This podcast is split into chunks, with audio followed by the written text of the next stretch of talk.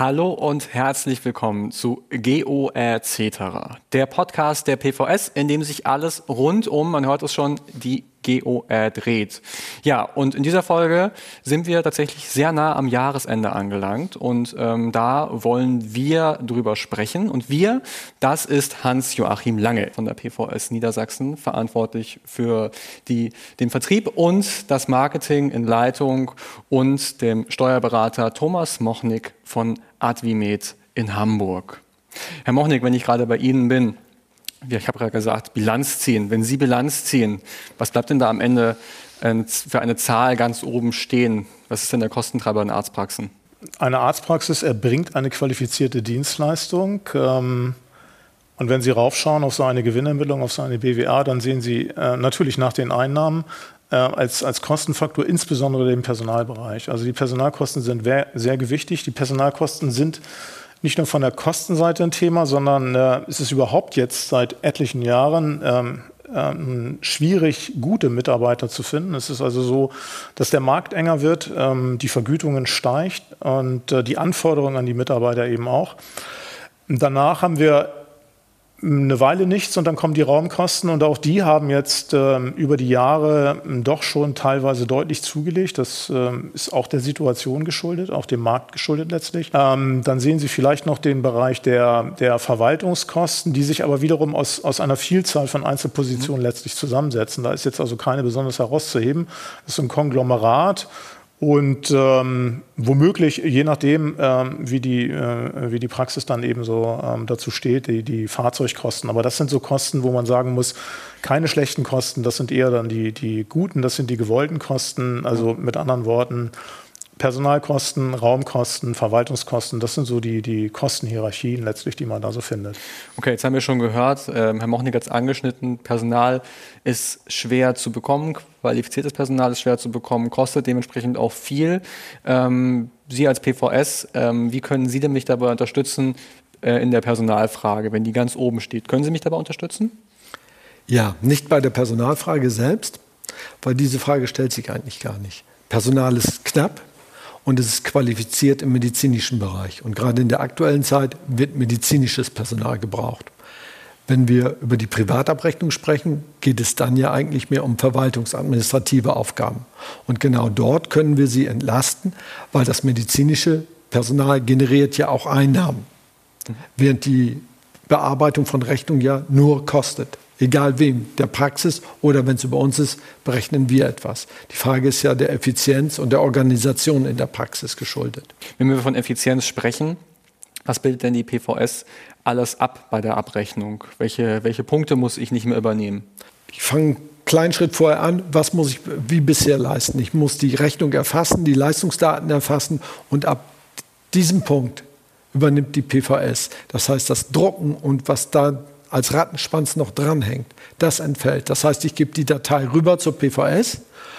Dort findet eine Vollständigkeit und Plausibilitätenprüfung statt.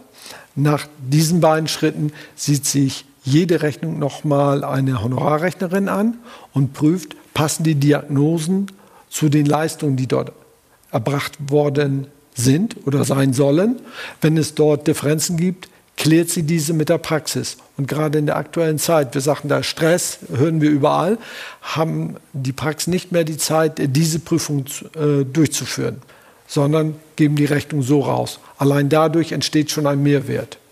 Ja, Herr Mochnik, ähm, es entsteht ein Mehrwert. Entsteht denn auch ein Mehrwert für Sie als Steuerberater, wenn die Arztpraxis über die PVS abrechnet, beziehungsweise wie bewerten Sie das? Also der unmittelbare Mehrwert, der ist nicht da. Also die, unsere Buchhaltung und die Art der Gewinnermittlung in, der, ähm, in diesem Bereich der, der Medizin ähm, funktioniert im Grunde über das Zufluss-Abfluss-Prinzip. Wir bilanzieren, in aller Regel jedenfalls bilanzieren wir nicht. Äh, von daher haben wir vorher Geld bekommen von Frau Meier und jetzt bekommen wir Geld von der PVS. Beides wird richtig und vollständig erfasst. Also insoweit haben wir da, wenn Sie so wollen, gar keine Veränderung. Ähm, es ist allerdings ein Punkt, ähm, hinsichtlich der, der stattfindenden, der, der auf jeden Fall mal irgendwann im Leben eines jeden Arztes äh, stattfindenden Prüfung äh, und womöglich eine nicht unwichtige. Äh, wir haben nämlich seit einigen Jahren die, äh, die elektronische Betriebsprüfung. Dadurch wird im Grunde der Ablauf wenn Sie so wollen, man kann es jetzt sagen, von den, vom Kopf auf die Füße gestellt oder umgekehrt. Ähm, es ist eben nicht mehr so, dass ähm, ähm, im Rahmen der Prüfung, der, der steuerlichen Außenprüfung, erst einmal in die Buchhaltung geschaut wird, die von uns erstellt wird, mhm. wo wir dann eben richtig vollständig erfasst haben müssen ähm, und auch Fragen geklärt haben müssen, sondern es wird jetzt ähm, davor begonnen, also es wird in den Vorsystemen geschaut. Ähm, es wird regelmäßig in die, in die, in die Praxissoftware Einsicht genommen. Es werden mindestens Rechnungslisten erzeugt. Und da haben wir dann tatsächlich den Vorteil, dass wir eine gewisse, ein gewisses Mehr an Sicherheit haben. Denn eine Rechnungsliste ist nicht nur eine Liste der, der geschriebenen Rechnungen, sondern es wird natürlich dann auch wieder, das ist rekursiv, das, was passiert, ähm, geprüft, sind die Gelder denn auch eingegangen? Das ist der entscheidende Punkt. Sind die Gelder auch eingegangen? Mhm. Und äh, bei einer Vielzahl von Rechnungen in der Praxis, die womöglich nicht sauber ausgetragen worden sind, haben wir ein echtes Thema. Äh, also dann haben, wir, dann haben wir viele, viele Fragen, die wir dann klären müssen und im Einzelnen dann eben auch versuchen müssen, ähm, die, die, die erhaltenen Gelder dann auch darzulegen. Das ist natürlich im Zuge der PVS, wenn, Herr Lange, das sagen Sie jetzt bitte, äh, wenn wenn tatsächlich auch das Austragen ja, in diesen Rechnungen automatisch ja. In dem Moment, wo die Rechnung an die PVS gesandt wird, sozusagen, äh, wird in der Praxissoftware ein Vermerk gesetzt, dass diese Rechnung an die PVS abgegeben wird. Mhm. Und damit weiß das Finanzamt, okay, dort geht es weiter. Wir erstellen sogenannte Rechnungs- Ausgangslisten, das heißt aus den übernommenen Daten der Praxis werden Rechnungslisten erstellt und dann sind die Zahlungsflüsse exakt nachvollziehbar.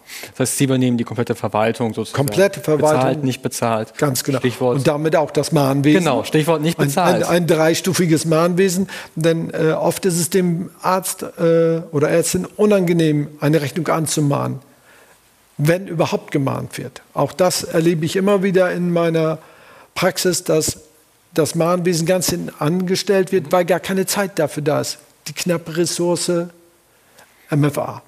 Okay, wenn ich jetzt höre, Mahnwesen übernehmen Sie, habe ich Sorge und jetzt übergebe ich Ihnen ähm, eine, eine, eine Liste und alle Rechnungen, die ich hatte, da sind einige nicht erfüllt und ähm, ja, am, am äh, nächsten Tag kriegt ähm, mein Patient Anrufe von Ihnen, unfreundliche Anrufe und ähm, äh, ruft bei mir an und sagt, was ist eigentlich bei Ihnen los gerade? Ich äh, habe hier gerade einen richtig unfreundlichen Anruf bekommen und ähm, der Arzt weiß davon oder hat Sorge, dass, dass das nicht so passiert, wie es in seinem Sinne ist. Das höre ich immer wieder das Argument. Grundsätzlich haben bei uns die Praxen jederzeit Zugriff auf die Rechnung und die weitere Bearbeitung. Mhm. Punkt eins. Punkt zwei sage ich immer, wir sind freundlich, aber konsequent. Das heißt, wir haben ein, als Beispiel ein dreistufiges Mahnwesen, wie es jeder von uns kennt, Zahlungsänderung, Mahnung und dann kommt das anwaltliche Mahnschreiben, das bei uns auch mit im System ist. Mhm. Und wenn dann nicht bezahlt wird, ist es nicht so, dass der Vorgang einfach zu Gericht gegeben wird, sondern dann wird Rücksprache mit der, pra äh, mit der Praxis gehalten, mhm. was sollen wir tun. In Abstimmung mit der Praxis gehen dann die nächsten Schritte los. Vielleicht auch die gerichtliche Einziehung.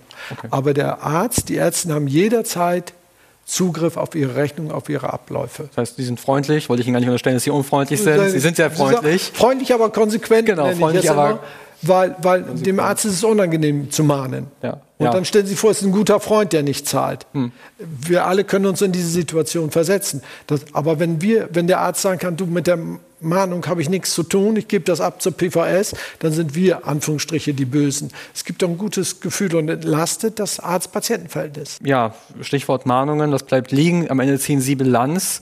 Haben Sie denn auch äh, manchmal äh, Zahlen vorliegen, bei denen Sie merken, oh, da ist einiges nicht ein, eingetrieben, wenn man so möchte, da ist einiges nicht eingereicht worden, Herr mhm. Mochnik? Mhm. Ja, also tatsächlich ist das so, dass wir das nicht sehen. Ne? Also aufgrund der Gewinnermittlungsart, es gibt im Grunde zwei, wir bilanzieren, das ist die eine Möglichkeit. Das ähm, findet bei Ärzten, bei freien Berufen in der Regel nicht statt, aus verschiedenen Gründen. Ähm, erstellen wir eine Einnahmenüberschussrechnung für die, für die mhm. Freiberufler und die Einnahmenüberschussrechnung orientiert sich nun am Zufluss-Abflussprinzip. Das heißt, ich sehe, das Geld kommt, aber ich sehe nicht, das Geld hätte kommen müssen. Das kann ich also nicht aus meiner Buchhaltung heraus erkennen.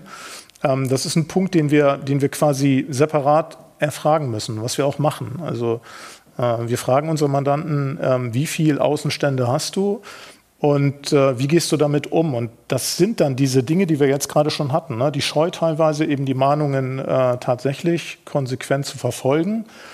Ähm, das, das Tun als solches auch tatsächlich. Ne? Also manchmal ist es dann so, dass dann gesagt wird, ja, ich komme da auch nicht zu. Mhm. Das ist ein echtes Thema.